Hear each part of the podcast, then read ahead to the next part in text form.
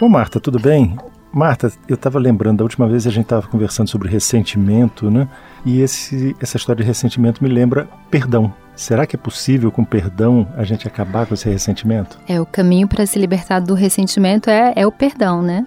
Perdão é a libertação do ressentimento. Você não carregar mais aquele peso, né? Porque é verdade.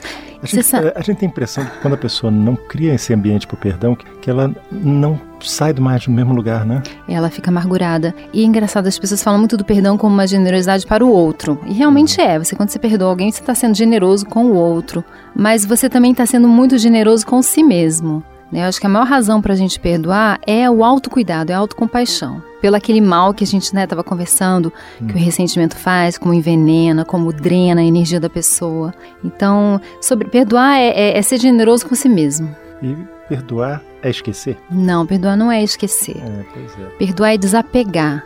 É você não esperar mais um castigo para quem causou a dor.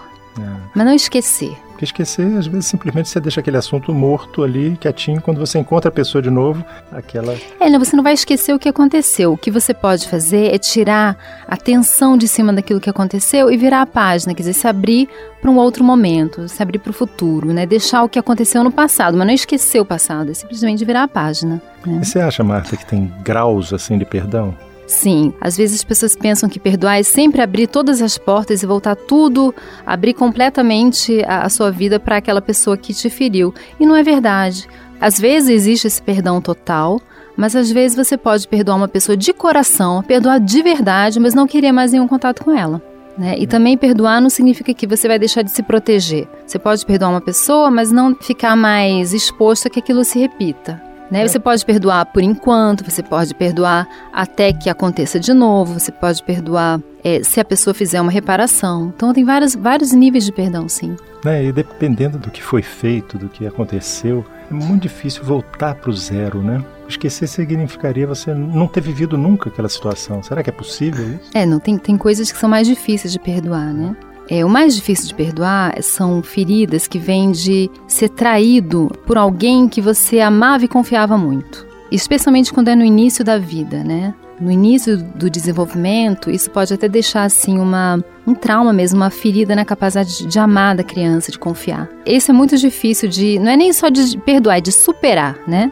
Deixa é marcas muito profundas. É uma marca que você carrega o resto da vida, né? Porque um, é, muitas vezes acontece essa, vamos chamar assim, traição com uma pessoa que você imaginava que podia confiar plenamente nela. É, o problema disso no início da vida é que deixa uma impressão sobre o mundo, né? É. Então, torna difícil confiar novamente. E esse processo do perdão, hein, Marta? É, perdoar é um processo mesmo, é, é uma elaboração. Eu acho que a primeira coisa para a gente perdoar é a gente não retaliar. Porque quando você alguém te fere, você retalia e a pessoa retalia de novo, aquilo vira uma bola de neve e a ferida só vai crescendo e vai abrindo e os problemas vão se avolumando, é como uma bola de neve. Então a primeira coisa para perdoar é para não retaliar. Porque quando você para de você não retalia e você deixa quieto, com o tempo vai, vai ficar bem delimitado o que você tem para perdoar. Inclusive, você não é muito coerente, né, Marta? Você acha, você foi atingida e você diz assim, isso eu não faria nunca com ninguém e vai e por conta de vingança, de raiva, você vai. É, mas é porque, mas medida. é o ressentimento, o ressentimento, né? A gente não estava conversando, ressentimento tem essa vontade de que o outro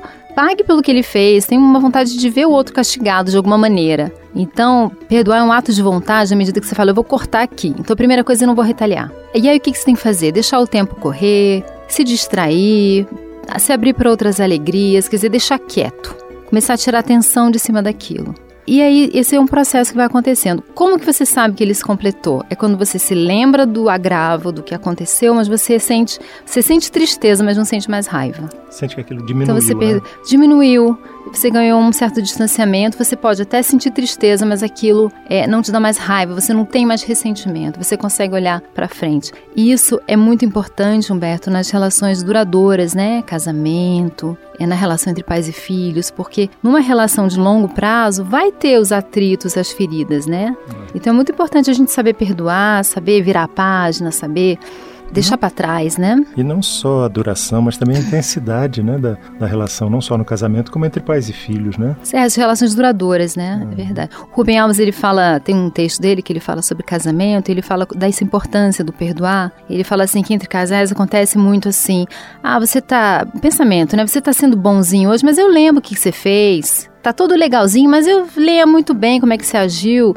mês passado, ano passado, né? Há 10 anos atrás. Quer dizer, aquele negócio fica guardado. Fica guardado. É uma arma que está é. à disposição para qualquer Isso. momento. Né? E o Rubem Alves ele fala que perdoar no casamento é permitir que o outro volte a ser bonito aos seus olhos. É dar a chance para o outro voltar a ser bonito, né? E Marta, eu estava lembrando que você, inclusive, me falou que tinha um, uma poesia da Adélia Prado, é isso? É, a Adélia Prado fala, fala da relação. É, uma, é um poema. Assim, isso tem a ver com a relação entre pais e filhos, né? Porque a relação entre pais e filhos muitas vezes tem feridas, né? E muitas vezes os pais machucam os filhos ou fazem coisas que é, vão prejudicar o desenvolvimento deles. Isso existe mesmo, realmente acontece. Mas muitas vezes também os filhos são muito severos com os pais, exigem demais, esquecem que os pais são seres humanos, que têm fraquezas, né? E às vezes deixam de ver o amor, né? A doação que existe, apesar dos erros, das falhas que inevitavelmente vão acontecer. Então a Adélia Prado tem um poema bonito sobre isso. Chama Uma Pergunta. Mas você tem ele aí? Tenho ele aqui.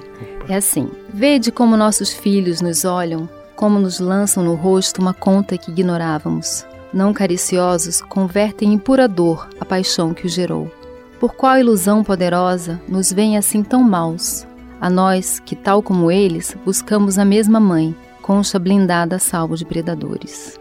Oh, muito bonito, né, Marta? É, muito bonito. Opa, chegou o meu andar aqui. Até beijo. o próximo. Um beijo, Humberto. Você ouviu Conversa de Elevador com Humberto Martins e a psicóloga Marta Vieira.